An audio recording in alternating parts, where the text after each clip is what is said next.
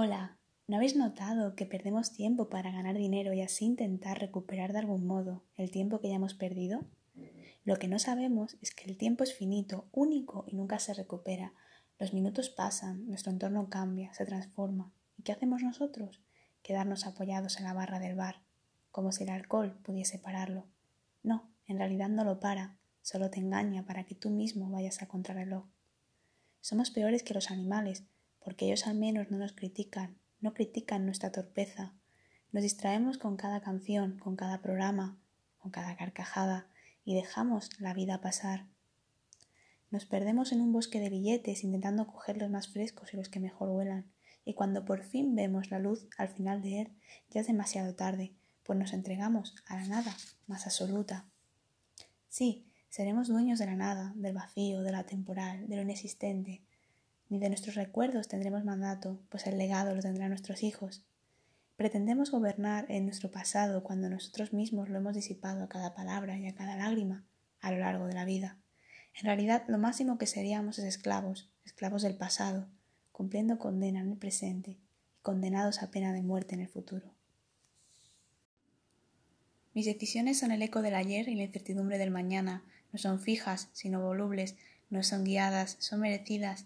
Me perdí en el camino y olvidé que todo camino termina donde creemos que acaba. Olvidé que existen puentes, olvidé alzar la cabeza. Preferí tumbarme y soñar mirando las estrellas. Preferí mirar el reverso de las nubes, olvidándome del anverso.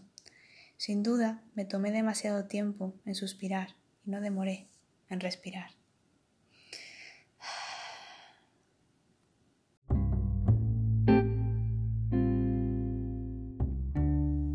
Apenas bastan unos minutos para morir, apenas bastan unos centímetros para sufrir, apenas bastan unos kilos para llorar, apenas bastan unas palabras para dañar. Me gustaría vivir la vida contando momentos, contando experiencias, perdiendo la cuenta, necesitando calculadora para multiplicar las ganas, dividir los males y restar las tristezas.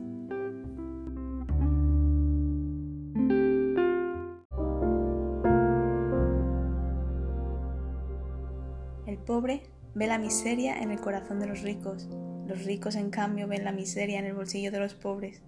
Yo veo la miseria en los ojos de una niña, da igual el color, lo que importa es la dirección a la que apuntan sus pupilas. Donde deberían reflejarse caricias, solo se refleja fuego, en cuyo cese aún se puede apreciar el vacío que encierran. Los ojos son el espejo del alma, ese alma pura de la niñez, esa viveza que a todos atrapa, pero en este caso los ojos son el espejo de la nada más absoluta.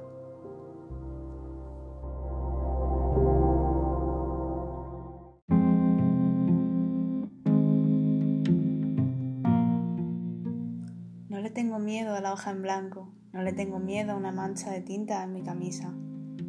Tengo pánico de encender esa caja gris, de abrir esa ventana al exterior, a la que algunos llaman televisión, y que me disparen con imágenes de cadáveres, tengo pánico de presenciar a un niño huérfano en apenas un minuto y a tan solo un metro de mí, cuando por desgracia se encuentra a más de mil kilómetros. Tengo frustración de ver contrastes, de ver un suelo encharcado en sangre y al minuto ver la alfombra roja. Tengo miedo de soñar con la igualdad y crearme una falsa ilusión de la que con un simple chasquido me pueden despertar.